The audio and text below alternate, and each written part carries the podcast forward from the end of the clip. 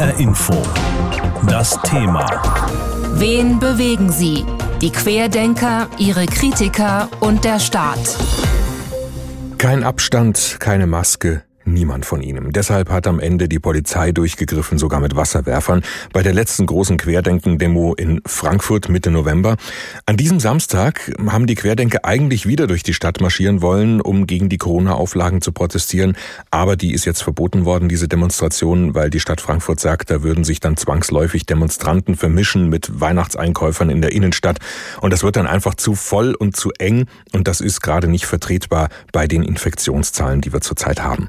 Heute sprechen auch die Innenminister von Bund und Länder über die Querdenker auf ihrer Herbstkonferenz und ein Punkt wird dabei ganz sicher auch sein, besser beurteilen zu können, wer die eigentlich sind. Und genau das erforscht Sebastian Koos, Soziologieprofessor und Politikwissenschaftler an der Uni Konstanz. Er hat mit einem Forscherteam Teilnehmer einer großen Querdenker-Demo am Bodensee befragt und darüber habe ich vor der Sendung mit ihm gesprochen. Herr Koos, was haben Sie denn herausgefunden? Wer geht da auf die Straße bei den Querdenken-Demos? Das ist tatsächlich eine sehr heterogene Gruppe. Die Teilnehmenden an den Querdenkerprotesten sind im Schnitt etwa 48 Jahre alt, fast zu gleichen Teilen Männer und Frauen mit zumeist höheren Bildungsabschlüssen. Auffallend ist, dass etwa jeder Fünfte selbstständig ist und diese überwiegend davon berichten, eben starke ökonomische Folgen zu spüren der Pandemie und der politischen Maßnahmen. Also die sind wirklich selbst betroffen jetzt von den diversen Maßnahmen. Ist das, äh, ist das wirklich glaubhaft? Also es ist eben so, es gibt einen Teil, der selbst betroffen ist. Ähm, das ist tatsächlich ein geringerer Teil, der ökonomisch betroffen ist. Also insgesamt auch eben jeder Fünfte, der von ökonomischen Folgen berichtet, aber schon etwa ein Drittel, das von Folgen für die eigene Familie berichtet.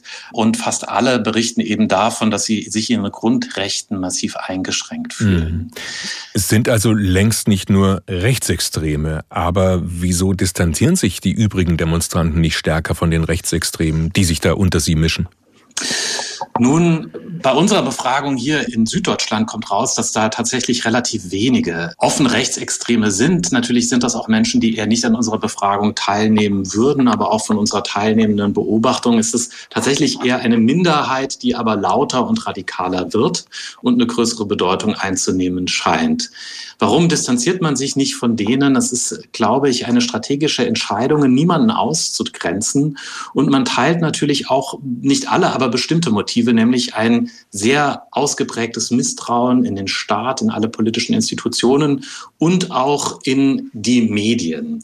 Und das verbindet natürlich. Und man fühlt sich hier in einer gewissen Opferrolle. Querdenker stehen, wie Sie auch schon gesagt haben, also den Medien, dem Staat, der Wissenschaft, dem ganzen System in Anführungszeichen mal sehr kritisch gegenüber, lehnen das häufig grundlegend ab. Aus welchen Quellen, aus welchen Elementen baut die Bewegung sich da so ihr Weltbild denn zusammen? Hm. Es gibt jetzt keine geteilte Ideologie, die für alle Geltung hätte. Aber es gibt natürlich bestimmte Ideen, die dort zirkulieren. Auf der einen Seite bestimmte esoterische Vorstellungen, alternative Heilmethoden, aber auch, dass eben nur jeder Fünfte ist überzeugt davon, dass dieses Virus überhaupt gefährlich ist. Und bestimmte Verschwörungstheorien oder Verschwörungsmythen zirkulieren hier und werden tatsächlich sehr breit von diesen Teilnehmenden an dieser Bewegung, an diesen Protesten unterstützt. 70 Prozent beispielsweise glauben, dass einflussreiche Geschäftsleute die Bevölkerung zwangsimpfen lassen wollen. Also man sieht hier, dass es durchaus Verschwörungstheorien, also der Glaube daran, dass es da dunkle Mächte, die verdeckt am Werke sind, um bestimmte Ziele zu erreichen, was auch immer diese Ziele sind, beispielsweise Zwangimpfungen am Werk sind.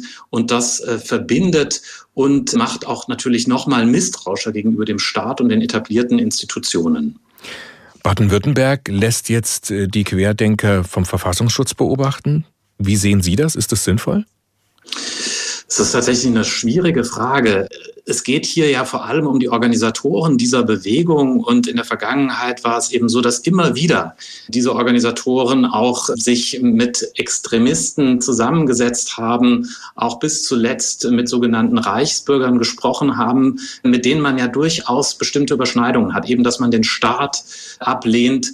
Das ist natürlich hochproblematisch. Ich sehe das tatsächlich zu einem deutlich weniger großen Problem bei den Teilnehmenden, aber die, die da an Verschwörungstheorien glauben, glauben, sind natürlich auch offen, wenn hier die Köpfe dieser Proteste auch zunehmend solche Gedanken, solche Ideologien weiter verbreiten, in die Köpfe hineinbringen und das natürlich auch möglicherweise irgendwann zu bestimmten radikalen Taten kommt, wenn es zu Gewalt gegen Medien, gegen Polizei, gegen öffentliche Einrichtungen kommt. Mhm. Und das ist natürlich ein Problem und da muss man sehr genau hinschauen, aber natürlich auch differenziert schauen, wer radikalisiert sich und warum. Und sicherlich leben wir in einer kritischen und auch prekären Zeit, wo man genau hinschauen muss, wer sich radikalisiert und wohin das alles noch führen kann.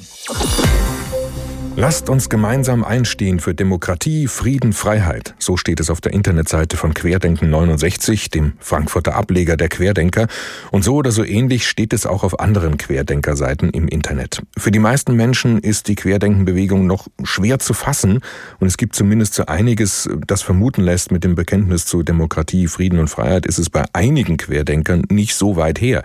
Und deshalb will der Verfassungsschutz von Baden-Württemberg die Organisationsstruktur der Bewegung beobachten und die Innenminister der Länder werden heute auch darüber sprechen, denn es sieht danach aus, dass die Querdenker von Extremisten unterwandert werden und sich immer mehr radikalisieren. Nana Lifestyler kommt aus Köln mit Wurzeln in Ghana und ist Moderator bei Querdenker-Demonstrationen auf der Bühne. Er hat schon bei Veranstaltungen unter anderem in Leipzig und Bremen auf der Bühne gestanden und hätte das auch an diesem Samstag in Frankfurt getan, übermorgen, wenn die Stadt die Querdenker-Demo hier nicht abgesagt hätte. Und mit ihm habe ich vor der Sendung gesprochen. Nana Lifestyler, Ihr Ruf, um die Leute in Stimmung zu bringen auf diesen Querdenken-Demos, äh, ist Friede und die Demonstranten rufen dann immer zurück Freiheit. In Leipzig Anfang November war es aber nicht sonderlich friedlich, da hat es am Rande der Demo Ausschreitungen gegeben. Und wie freiheitlich sind Sie? Auf der Bühne äh, bekommt man ja nicht alles mit, was drumherum passiert. Äh, die meisten Menschen, die äh, zu uns kommen, zu der Demonstration, die sind friedlich und äh, die stehen für Liebe und sind einfach besorgte Bürger, kunterbunt. Und alles andere, was äh, so passiert ist, auch in Berlin, äh, das sind Bilder, die kann ich gar nicht richtig nachvollziehen. Ähm, ja, aber trotzdem manchmal, hat es sie ja gegeben. Genau, aber es sind ja auch manchmal auch ein paar Stimmen, die manchmal auch sagen oder was ich gehört habe, dass gewisse Bilder auch manchmal äh, ich weiß nicht, ich will nicht sagen gestellt werden, aber zumindest sind das komische Bilder, die mit einem äh, Querdenker oder Querdenkerin nichts zu tun haben. Ich kann nur sagen, das, was ich gesehen habe jetzt in dem halben Jahr oder länger, ich habe noch nie mhm. was gesehen, was wirklich gewaltbereit war.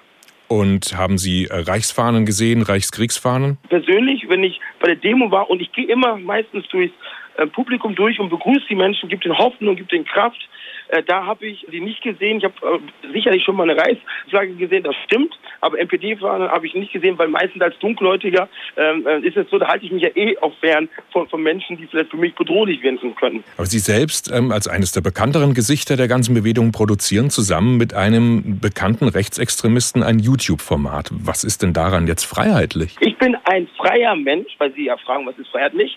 Ein freier Mensch, der gerne mit Menschen spricht. Und das ist egal, ob rechts, links, oben, unten, schwarz-weiß. Das ist für mich freiheitlich. Und Sie haben damit kein Problem, dass Sie jetzt ein YouTube-Format zusammen mit einem Rechtsextremisten produzieren? Das ist sein, das ist sein Gedankengut. Ich weiß, ich bin jetzt auch nicht mit ihm befreundet. Was Sie für Gedanken haben, das kann ich ja auch nicht beeinflussen. Äh, es ist sein Gedankengut, es ist seine Meinung, wie er zum Staat steht. Ich, ich bin äh, ein Freund äh, von Demokratie, ich bin ein Freund von Menschen, ich bin ein Freund von Liebe und gegen Gewalt. Und was hat jetzt Corona mit Liebe zu tun, beziehungsweise die große verbindende Ansicht der Querdenken-Demonstration, ähm, Corona und das Virus und die Pandemie anzuzweifeln? Was hat das mit Liebe zu tun? Es gibt Corona. Ich bin auch kein äh, Covid-Idiot und ich bin kein Leugner. Ich habe auch selbst äh, Bekannte, äh, Bekannte bei mir im Kreis, die Corona hatten. Es ist zum Glück keiner gestorben. Ich kann den Killer-Virus auch so nicht bestätigen, aber ich kann es bestätigen, dass es wie eine Grippe ist, eine stärkere Grippe. Aber ich bin halt natürlich irritiert über äh, diese Vermarktung von äh, Corona, dass man so viel Panik, so viel Panik macht um,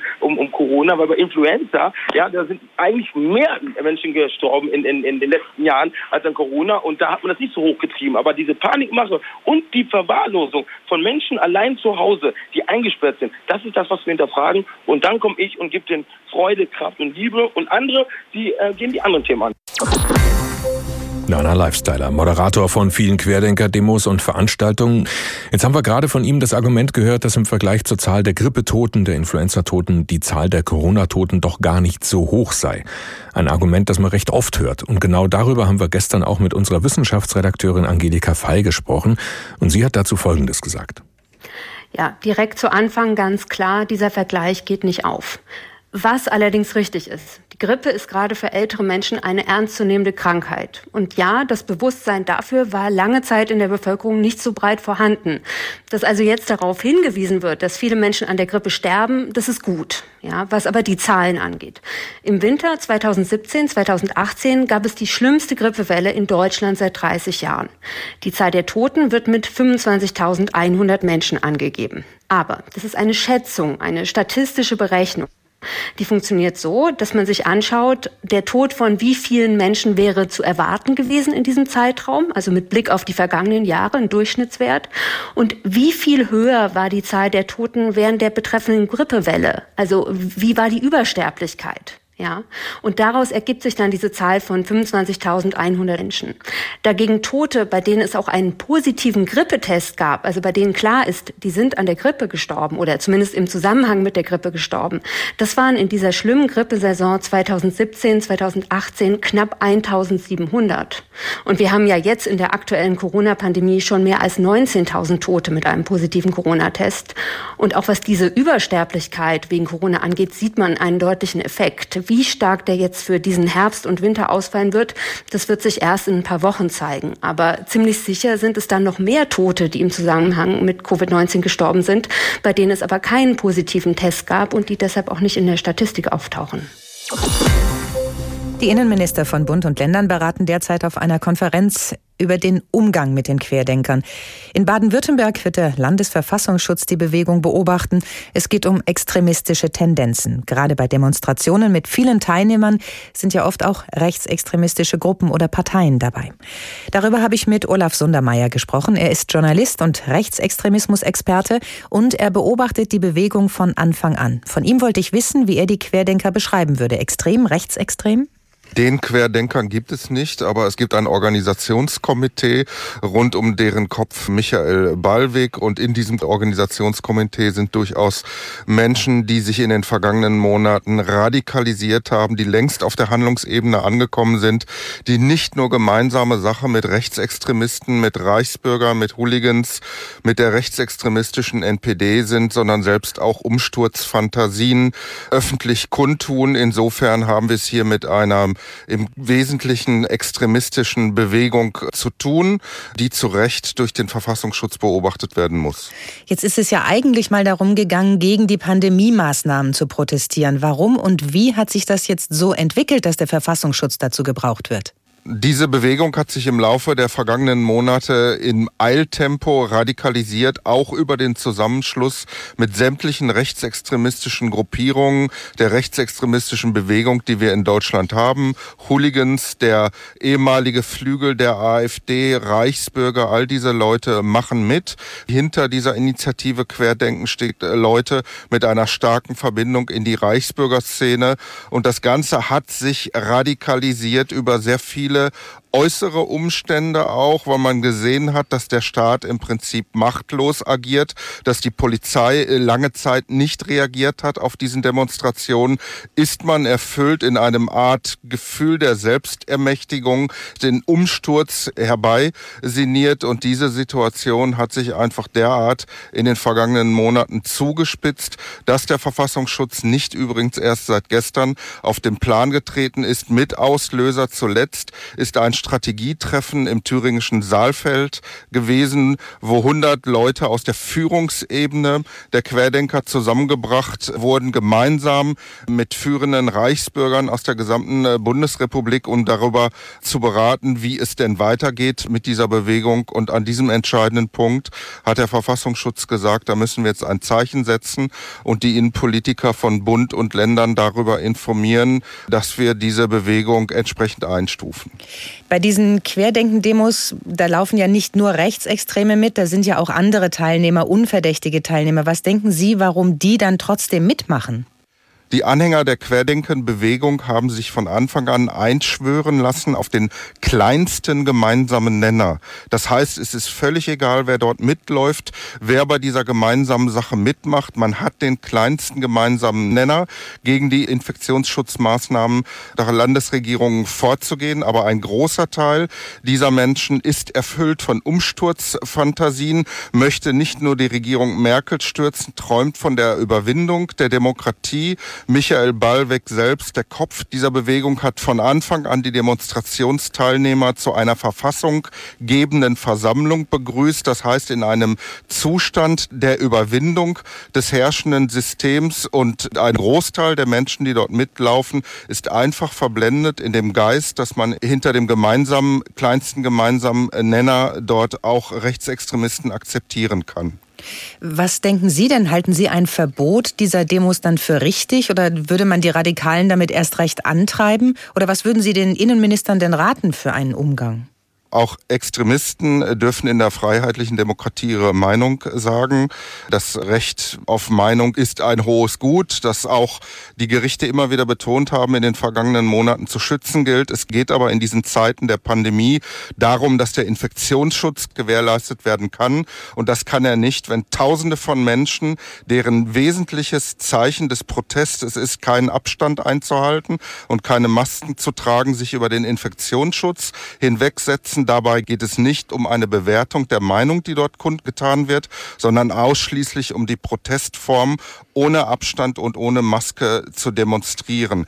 Dass diese Bewegung Querdenken nunmehr beobachtet wird, ist lediglich eine Warnung an die Politik und auch an die gesamte Gesellschaft, mit wem man es dort zu tun hat. Die sogenannten Querdenker mit einem Satz zu beschreiben, das ist echt schwierig. Die Gruppe gilt als Sammlungsbewegung für Menschen, die aus unterschiedlichsten politischen Richtungen kommen. Sie alle eint aber die Kritik an der Corona-Politik in Deutschland und den Beschränkungen, die da eben dazugehören. Es ist ein Protest, der allerdings immer extremer wird, sagen manche Politiker. Der Innenminister von Baden-Württemberg, Thomas Strobel von der CDU, sagt zum Beispiel, die Gruppe der Querdenker richte sich gegen die freiheitliche Grundordnung in Deutschland. Und deshalb beobachtet in Baden-Württemberg jetzt der Verfassungsschutz die Querdenker. Der erste Verfassungsschutz Datenschutz übrigens in Deutschland, der das tut. Und das ist ein großes Thema heute in den Medien. Haben wir vorhin schon drüber gesprochen. HR Info Medienschau. Sebastian Schreiber aus unserer Politikredaktion. Was meinen die Kommentatoren? Ist es gerechtfertigt, die Querdenker vom Verfassungsschutz beobachten zu lassen? Ja, da gibt es durchaus Zustimmung für diese Entscheidung und zwar in ziemlich deutlichen Worten.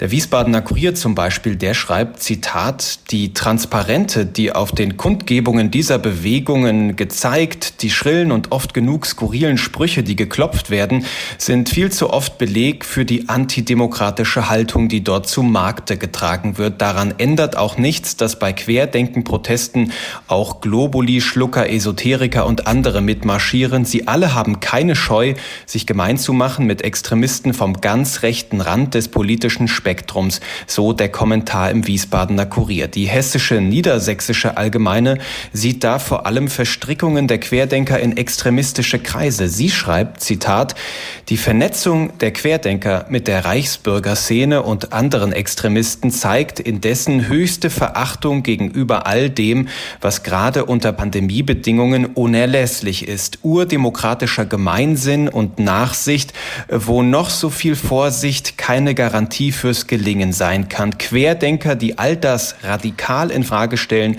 werden zu Recht vom Verfassungsschutz beobachtet, schreibt die hessische niedersächsische Allgemeine HNA.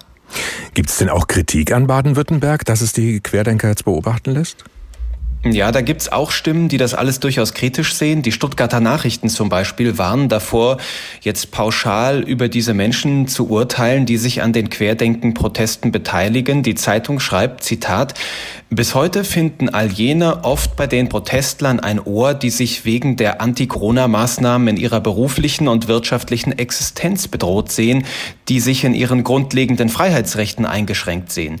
Sie als Verschwörungstheoretiker und Rechtsextreme abzutun, gefährdet in höchstem Maß die Demokratie, zumal die Politik diesen Menschen kaum Gehör schenkt. Zitat Ende aus den Stuttgarter Nachrichten. Der Südkurier aus Konstanz betont dazu, es bleibe das gute Recht jedes Bürgers, die Politik der Regierenden für falsch zu halten und für seine Anliegen auf die Straße zu gehen. Ohne Widerspruch, ohne Einwände, ohne Gegenargumente könnte es keine Demokratie geben, schreibt der Südkurier. Aber, Zitat, äh, solange die Corona-Demonstranten nicht klar auf Abstand zu solchen Zeitgenossen äh, wie Rechtsextremen gehen, dürfen sie äh, sich nicht wundern, wenn der Verfassungsschutz genauer hinschaut, kommentiert der Südkurier aus Konstanz.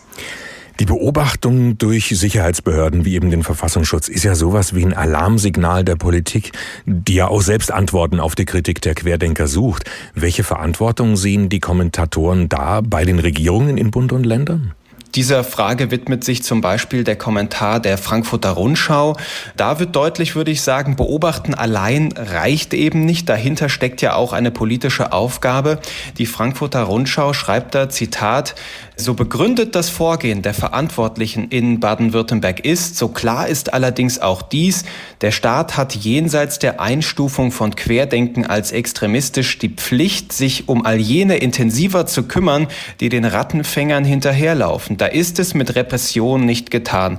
Er muss diejenigen unter den Corona-Skeptikern ansprechen, die für eine rationale Ansprache noch erreichbar sind. So der Kommentar in der Frankfurter Rundschau.